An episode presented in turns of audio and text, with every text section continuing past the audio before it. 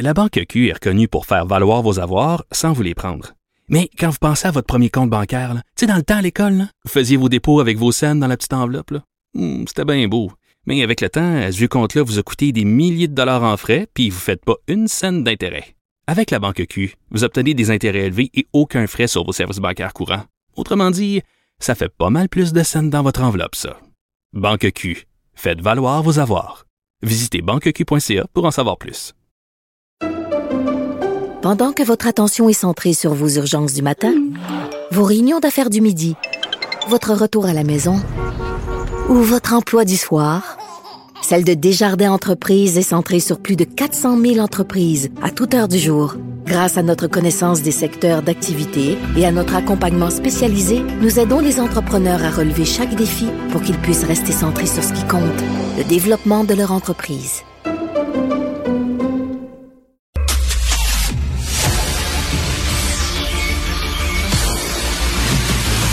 Jean-François Lisée, On va juste dire qu'on est d'accord. Thomas Mulcair. Je te donne 100% raison. La rencontre. C'est vraiment une gaffe majeure. Tu viens de changer de position. Ce qui est bon pour Pitou est bon pour Minou. La rencontre. Lisée. Mulcair. Alors, euh, Tom qui est de retour avec nous après nous avoir fait faux bon hier. Salut, Tom. Salut, Richard. Écoute, euh, je veux t'entendre sur cette saga de Pierre Fitzgibbon qui est allé dans une chasse, dans une île privée. Oui. Euh, J'en parlais hier à Jean-François. Ça avait pas l'air vraiment à faire un pli sabédane. hein, Jean-François, il avait pas l'air à trouver qu'il y avait un problème euh, d'éthique. Qu'est-ce que toi, tu en penses, Tom? Ben, en fait, c'est pour ça que je suis pas venu en onde hier, parce que je voulais pas être, encore une fois d'accord avec Jean-François, parce que je suis largement d'accord avec Jean-François. Je vais, je vais expliquer. Moi, je, j'ai, je me suis plaint autant comme autant quand Fitzgibbon a été condamné pour avoir violé la loi sur l'éthique à répétition. Je dis ça n'a pas de bon sens qu'il demeure ministre. Et par ailleurs, le gars a fini par être obligé de l'évincer le temps d'un quelques semaines, si ma mémoire est bonne, peut-être un couple de mois du Conseil des ministres, mais hum, il y avait tout lieu de croire qu'il continuait de donner de précieux conseils néanmoins. Histoire courte, ici, Richard, imagine, t'es ministre, quelqu'un te dit, on s'en va tous dans une pourvoirie, euh, premier niveau, cinq étoiles, les repas et tout ça, ils, ils vont même faire des filets avec vos poissons, puis c'est 1200 dollars pour trois nuits, puis quelqu'un te l'offre, ça c'est un cadeau. Toi, tu t'en vas chez le même copain depuis des années. Il a une belle maison sur le bord d'un lac dans les Laurentides. Par ailleurs, vous faites de la pêche pendant la journée, puis le soir, vous faites un barbecue, vous mangez, vous buvez un bon vin, mais vous êtes avec des amis, personne ne vous a offert de cadeau. Ce qu'on sait, hein, ce qu'on nous dit, c'est que Fitzgibbon va avec ses mêmes accointances depuis des années faire de la chasse aux faisans. Moi, je veux bien. Il n'est pas possible, d'après ce que je comprends, pour quelqu'un de payer pour avoir ce- ce- cela. Ça, c'est des amis qui font ça depuis des années et ils vont sur cette île-là. Ma compréhension de, de cette situation, c'est qu'il est allé faire de la chasse avec des amis. Ce qui choque, c'est que c'est le gars qui nous dit de faire de, de la sobriété énergétique parce qu'il reste plus assez d'électricité au Québec, parce qu'ils sont en train de le brader à New York. Hein? Moi, je suis contre ça. Je trouve que c'est de l'hypocrisie, puis on, on le voit. Mais ça, c'est un argument politique. C'est pas un argument au terme de la loi sur Mais, l'éthique. mais, mais, mais tu as dit un mot qui était important, euh, Tom. Ministre. Ce n'est plus Ben un oui. simple citoyen. Quand Non. tu deviens ministre, tu fais attention. Puis je comprends qu'il y a des amis, mais il y a, il y a beaucoup, beaucoup d'amis dans plein, plein, plein de milieux, à un moment donné, Pierre Fitzgibbon. Est-ce Ben oui. qu'on n'a pas raison de dire, ben, peut-être qu'il y a un problème, là? Ben, oui, le problème, c'est une perception de conflit d'intérêts. Et ça, c'est un problème politique. Moi, je me souviens, Trudeau était dans une brouille autour de, de We Charity, puis des, fling-flang apparents et tout ça. Et j'y vais de mémoire, mais le commissaire à l'éthique au fédéral, qui avait déjà trouvé que Trudeau avait violé la loi fédérale à, à deux reprises, il a dit, un instant, là, là, on est dans le domaine des perceptions, puis une- il dit, moi, je suis pas ici pour gérer la perception d'un conflit d'intérêt, l'apparence. Il dit, moi, j'ai une loi, je l'applique, je dis que c'est ci ou c'est pas ça. Et c'est un peu ici. On est dans le domaine politique, est-ce qu'il y a apparence de conflit? Mais euh, avant, Ben avant oui. d'aller, avant d'aller à Jean-François, je te pose encore une autre question. Euh, euh, on demande, euh, les journalistes demandent à l'attaché de presse du ministre, est-ce qu'il a payé? Est-ce qu'il a payé pour ça ou ça a été euh, donné? C'est un cadeau. Et là, on, on- on répond, euh, ah, si vous voulez parler de chasse et pêche, on est prêt à répondre à vos questions avec votre chroniqueur chasse et pêche. Tu, tu, tu accuses souvent le gouvernement d'être arrogant. Je m'excuse, mais ça, c'est une réponse arrogante en C'est épouvantable. Et ça va plus loin. Parce que Fitzgibbon, lorsqu'il a été questionné là-dessus, il dit Je ferais pas ça, même euh, pas pour fa- faire plaisir au Journal de Montréal. Ouais. Il y a une vieille expression en anglais, je, vais le donner en anglais, mais je vais le traduire. Don't start a fight with somebody who buys ink by the barrel.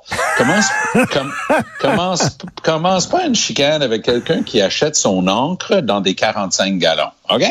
Alors, ça, là, si Fitzgibbon se pense assez brillant pour commencer cette chicane-là, il y a un gars qui s'appelle Martin Koskinen qui va aller voir Legault, mettre sa main sur son épaule droite et dire, boss, faut que tu le claires. Parce que l'ironie ici, c'est un paradoxe. Autant je suis en train de te dire, c'est pas le pire qu'il a fait, c'est peut-être même pas une infraction à la loi sur l'éthique, mais ça risque d'être la goutte qui fait déborder le vase Et- chez Legault. Bon, et, et- et, euh, Jean-François, je vais continuer avec Fitzgibbon, mais sur un autre dossier. Euh, on sait que lorsque François Legault a dit « je veux une immigration 100% francophone », Pierre Fitzgibbon a dit « ouh, ben là, au point de vue de l'économie, ça fait pas sens » et tout ça. On voit que le, le volet économique de la CAQ est réticente. Et là, c'est euh, le chef d'Investissement Québec qui a été placé là par son ami Pierre Fitzgibbon, Guy Leblanc, qui vient de dire Pe- peut-être que la loi 96 va trop loin, on devrait peut-être l'assouplir pour faire plaisir aux entreprises qui veulent investir ici. Qu'est-ce que tu en penses? Ben, je pense qu'il a donné lui-même le contre-exemple de son euh, de son intervention parce que donc il était à la chambre de commerce du Montréal euh, métropolitain, il répondait aux questions de Michel Leblanc. Et puis euh, évidemment la chambre de commerce dit oui, mais il y a peut-être on va peut-être manquer des investissements. Ben, et Leblanc il dit ben justement, on a failli manquer un investissement Ben oui. parce que l'investisseur était euh, inquiet de certaines dispositions de 96. Fait qu'il a fallu lui expliquer. Puis une fois qu'on lui a expliqué, il a investi ici. Bon, alors c'est juste une question d'explication. Il dit, ben, ça prendrait peut-être des assouplissements. Tu viens de faire la démonstration que quand on explique correctement la loi, l'investisseur vient. Ben Montréal oui. International, chaque année, y compris cette année, euh, indique une augmentation de l'investissement étranger à Montréal. Alors, c'est même, savez, Leblanc relaie une fausse perception en disant, ben, compte tenu de l'existence de cette fausse perception, il faudrait peut-être assouplir la loi. C'est c'est pas fort, là. Ben non. Tom. Euh, contrairement à Jean-François, pour moi, c'est pas juste une question d'explication. Pour les entreprises, puis je, je parle régulièrement avec des entreprises qui sont dans cette situation-là, c'est une question de gestion de risque.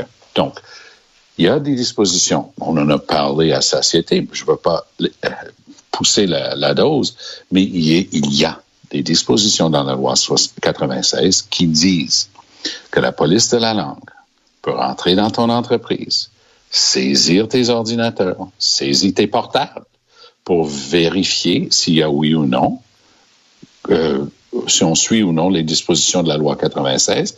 Ils peuvent faire ça sans mandat, sans aller devant un juge et sans la charte des droits, parce que la loi 96 a été adoptée avec une clause non-obstant. C'est une question qui n'est pas politique, c'est une question économique, gestion de risque. Toutes les entreprises à ce niveau-là doivent protéger l'avoir de leurs actionnaires.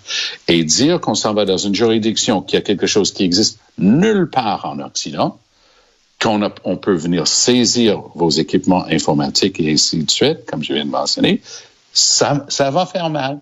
Pas une question de Leblanc en train d'essayer de faire peur. C'est une question de dire, on a une loi qui existe nulle part, puis les entreprises disent, j'aime pas ça. Parce que c'est ça qui est écrit, pas autre chose. Oui. Mais euh, Tom, d'abord, je suis complètement d'accord avec toi pour dire que cette disposition ne devrait pas exister dans la loi. Et d'ailleurs, le, le gouvernement a, pris des- une page pleine dans le Globe and Mail puis dans la Gazette pour dire euh, jamais l'Office de la langue française a utilisé ce pouvoir dans le passé et jamais il ne va l'utiliser à l'avenir. Ben, dans ce cas-là, pourquoi vous l'avez mis dans la loi? Bravo, Jean-François Lisée. c'est vendredi, j'ai le goût d'aller trinquer avec toi parce que c'est exactement ça le non-sens devant lequel on se trouve. Mais, mais, mais, mais Jean-François, d'un côté, il y a l'identitaire, de l'autre, l'économie. Du point de vue de eh l'économie, du point de vue de l'économie, il y a une pénurie de main-d'œuvre, donc il y a vraiment des besoins pressants. Mais du côté de l'identité, il y a un déclin du français. C'est urgent et c'est pressant aussi. Alors, lequel de ces deux-là doit avoir préséance sur l'autre? Ben, pour moi, c'est l'identité parce que, euh, donc, euh, euh, on est suffisamment intransigeant pour essayer d'inverser le déclin du français à Montréal, puis que on a, euh, on a deux entreprises de moins qui viennent. Ben, les deux entreprises de moins qui viennent, euh, d'avoir ces deux entreprises-là de plus, puis de, de, puis de perdre le français, pour moi, c'est clair. Mais même ce que je viens de dire, pour l'instant, c'est pas avéré, puisque le nombre d'entreprises qui, viennent augmente chaque année, y compris avec la loi 96. Tom, quel, doit primer, l'économie ou l'identitaire? L'identitaire fait lire la CAQ. Le hmm. va toujours faire attention. C'est pour ça qu'il fait du cherry picking. Hein? Il fait, il cueille des cerises. Là. Il a une statistique qu'il lâche pas, qui est celle de la langue parlée à la maison à Montréal. Il oublie par le fait même, puis des vrais démographes, des vrais experts comme Pierre Corbeil de l'Université Laval n'arrêtent pas d'écrire des papiers pour dire un instant là, Arrêtez de raconter que la loi 101 est un échec et tout ça. 90% des personnes dans la zone métropolitaine de Montréal, la zone de recensement de 4,2 euh, millions de personnes, 90% peuvent soutenir une conversation en français. Alors arrête de faire peur au sujet de la langue française. Il y a un, un test qui s'en vient. Ah, on appelle ça en chimie un test de litmus, le papier qui, dit si c'est acide ou si c'est alcalin. on, va être en train de, on va regarder qui est-ce que le go va nommer comme commissaire à la langue française. Cette personne, parce qu'ils ont scrappé le Conseil de la langue française qui était là depuis 45 ans en vertu de la loi 101. Ils en voulaient plus. Ils veulent pas des conseils? Très bien. Conseil avait bâti une bonne réputation, des experts d'un peu partout, des universitaires, des gens qui faisaient une analyse objective. Et ça, c'était un indice. Le go veut pas d'analyse objective. Il veut rester avec ses acquéreurs parce qu'il comprend qu'il maîtrise le dossier identitaire mieux que quiconque. Ah, Dixit euh, Graham Fraser, euh, journaliste émérite euh, du Globe and Mail et ancien commissaire aux langues, il cite le go le soir où il est devenu candidat du Parti québécois et il y a quelqu'un dans la salle qui parle contre les Anglais, le go, d'après euh, Graham Fraser, que, je connais depuis des décennies, que j'ai jamais entendu dire une sornette, il, il cite le gars en train de dire, les Anglais, je les haïs autant que toi. Fin de la citation. Alors, si c'est ça qu'on, on, à, quoi on va jouer, on va mettre quelqu'un qui va être là pour brasser la marde. Si on veut une analyse objective et, valable, on va mettre quelqu'un de la trempe de Pierre Corbeil. J'ai hâte d'avoir qui va avoir grâce aux yeux de Legault et sa gang? Jean-François, dernière journée des travaux parlementaires à Québec. On pourrait aujourd'hui euh, déposer la motion en début des travaux concernant le serment du roi, ce qui permettrait aux trois députés péquistes de pouvoir rentrer. Mais là, euh, ils, ont, ils, ont, dit non, on va, on va déposer ça à la fin de la journée, histoire de s'assurer qu'ils rentrent pas. Quelle petitesse, Jean-François? Ben, bravo. Écoute, euh, d'ailleurs, le terme qu'a inventé euh, Tom Molker pour parler des trois autres partis. Le cartel. le cartel. est, en train de devenir très populaire. Oui. le cartel aurait pu décider de voter la loi. Là, c'est pas la motion, c'est la loi, la loi 4. Il aurait pu décider de la voter hier. D'ailleurs, on est en session intensive. Il aurait pu siéger jusqu'à oui. heures hier soir. Mais oui. Non, non ils ont décidé que autres, ils prenaient leur jeudi soir. C'est quand même, ah c'est quand même au mois de décembre. On a des parties et tout ça. Et puis, euh, ça empêche euh, les trois mousquetaires péquistes d'entrer à, l'Assemblée aujourd'hui. Mais cette, petitesse est complètement contre-productive parce que Évidemment, s'ils étaient entrés euh, aujourd'hui, bon, c'est la fin de la session, on est en décembre, etc., on en aurait parlé, mais à travers un certain nombre d'autres choses. Mais là, il les oblige à entrer à la fin janvier, où là, ça va être la nouvelle. De, on, on va parler que de ça. Donc, plutôt que de fermer le dossier puis passer à autre chose, Bravo. il, il leur donne, il leur donne euh, euh, dans, dans, dans, dans une nou- un nouveau cycle politique Ah va oui. commencer par Ah oui. euh, le triomphe des trois mousquetaires qui sont les premiers à entrer euh, sans prêter serment. Puis, entre-temps, ils ont leur salaire, ils ont leurs émoluments, ils peuvent travailler, ils peuvent embaucher du personnel. Mais, mais c'est ça qui est débile dans, dans cette réaction-là des autres partis. Puis, c'est pas juste les partis d'opposition, c'est la CAQ aussi. Simon jean Barrette, il se trouve bien bon. Hein? Je sais pas si vous l'avez déjà remarqué, mais le mot suffisant ne suffit pas. Alors, lui, il, grand stratège devant l'éternel, il dit, ouais, moi, je vais tout organiser ça. Tu vas voir, on va le traîner en longueur. Tout ce qui traîne se salit. Et il il est juste en train de mettre un cercle autour du fait qu'il y a un groupe parlementaire, trois personnes, les trois mousquetaires en question, qui sont en train de dire qu'un le roi Charles III, hasta la vista, baby, on n'en veut pas, on refuse votre gamèque. Et c'est correct, parce que comme dit si bien Jean-François, ils sont en train de faire durer le plaisir. Mais il faut être quand même indulgent. Parce que Richard, je te trouve un peu dur. Parce que, regarde, ils ont arrêté de siéger au mois de juin. Ils vont revenir fin janvier, peut-être février pour recontinuer. Donc, sur une période de 8-9 mois, ils vont quand même avoir travaillé neuf jours à l'Assemblée nationale. Donc, c'est beaucoup, hein? Et il faut, il faut leur donner ça. Ils, ils travaillent très, très, très, très fort. Donc, c'était juste pas possible de travailler tard hier soir. Ils en avaient déjà une grosse journée dans le corps. Et là, on va avoir le plaisir en 2023 de recommencer en reparlant de la même chose. Brillant. Comme Ben stratégie oui. politique, là, Et- on a déjà vu mieux. En terminant rapidement, Jean-François, euh, la CBC se moque du Conseil de presse du Québec. Oui. Alors, on se souvient qu'au débat, euh, au débat des, chefs pendant l'élection fédérale, Sachi Curl avait posé une question assez biaisée à Yves-François Blanchet en lui disant, euh, en lui disant, écoutez, pourquoi est-ce que vous appuyez des lois qui sont discriminatoires? Euh, il avait utilisé le mot raciste dans sa question, pas en disant il y a des gens qui trouvent ça raciste, en disant c'est raciste et discriminatoire. Alors, c'était tout à fait normal que le Conseil de presse du Québec dise, ben écoutez, non, vous pouvez pas euh, euh, postuler que votre Voilà. opinion est la Voilà. réalité dans une question que vous posez. Vous pouvez poser toutes les questions, les questions les plus dures que vous voulez, mais vous pouvez pas euh, induire que quelque chose est raciste euh, comme ça. Et là, la réaction de CBC, c'est euh, oui, flatly reject, c'est-à-dire qu'on on- on rejette du revers de la main C'est ça, c'est ça. ce machin-là, le conseil de presse. De toute façon, on n'est même pas membre du conseil de presse, donc on publiera même pas la décision, on n'en parlera même pas.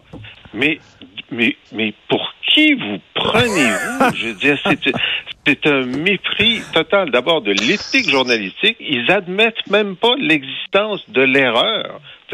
Puis ils admettent pas qu'il y a un conseil de presse qui puisse euh, être indépendant et rendre une décision qui, euh, qui commande le respect.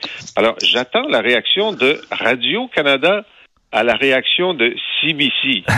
Oui, c'est ça. Non, non, c'est, un non, eh, un défi correct que Jean-François lance là. Parce que parfois, OK, on va faire des bras de fer parce que moi, j'aborde d'un autre angle et tout ça, mais ici, je suis complètement d'accord, mais je vais plus loin. La- la- D'abord, Sachi Curl n'était même pas une journaliste. OK? Elle était rendue avec une compagnie de sondage. Qu'est-ce qu'elle faisait là? C'était supposé d'être la soirée où les journalistes posaient des questions. Qu'est-ce qu'elle faisait là, sur le stage ce soir-là? Ce que j'ai appris par ailleurs, parce que je travaille avec beaucoup des médias du côté anglophone qui étaient là représentés ce soir-là, on m'a expliqué plus d'une fois, puis différentes sources, que la question de Sachi Curl était une question bâtie, approuvée, validée par un Ben oui, comité ben qui oui. représentait l'ensemble des médias. Donc, c'est pas juste elle qui disait ça, mais il n'y a rien à faire pour les faire comprendre que c'est la question même qui était raciste. La question même est, renfermait tellement de discrimination à l'égard des Québécois, et c'est tombé sur Blanchette, qui est un des seuls politiciens de haut niveau à avoir dit fort et haut publiquement, oui, ça existe, la discrimination systémique, la- le racisme systémique, ça existe. Donc, elle tombe sur lui, puis mm, comment, quand je dois l'expliquer à des, des amis au Canada anglais, je dis, vous savez ce qui était entendu? Hey, you're a frog, therefore you're a racist. Why? Je dis, c'est ça la question que vous avez ça. posée. Et, et j'ai utilisé en ondes le mot frog, tu sais, exprès pour les faire réveiller. Je dis, est-ce que tu réalises qu'elle est en train de, de dépeindre 8 millions et demi de Québécois avec la même brosse? Je dis, Ouais, mais ils- ça ils ont en dû te répondre. soi, Oui. But it's soit- true, ça en soi, Tom. c'est de la discrimination. But it's true. But it's true. So, ça, c'est- so what? Non, non, mais c'est ça qui est, c'est ça qui était Non, tellement non, choquant avec cet tout à fait, tout à fait. Euh, merci à vous deux. Ben, j'ai appris une nouvelle expression. Never pick a fight with someone who can buy ink by the barrel. J'adore ça. Merci à vous deux. Bon week-end. Salut. Alors, si vous voulez lire les commentaires de Jean-François Lisée sur l'actualité et écouter son excellent balado auquel je suis abonné, il commente l'actualité, il revient sur les grandes dates de l'histoire du Québec avec beaucoup d'humour. Allez sur la boîte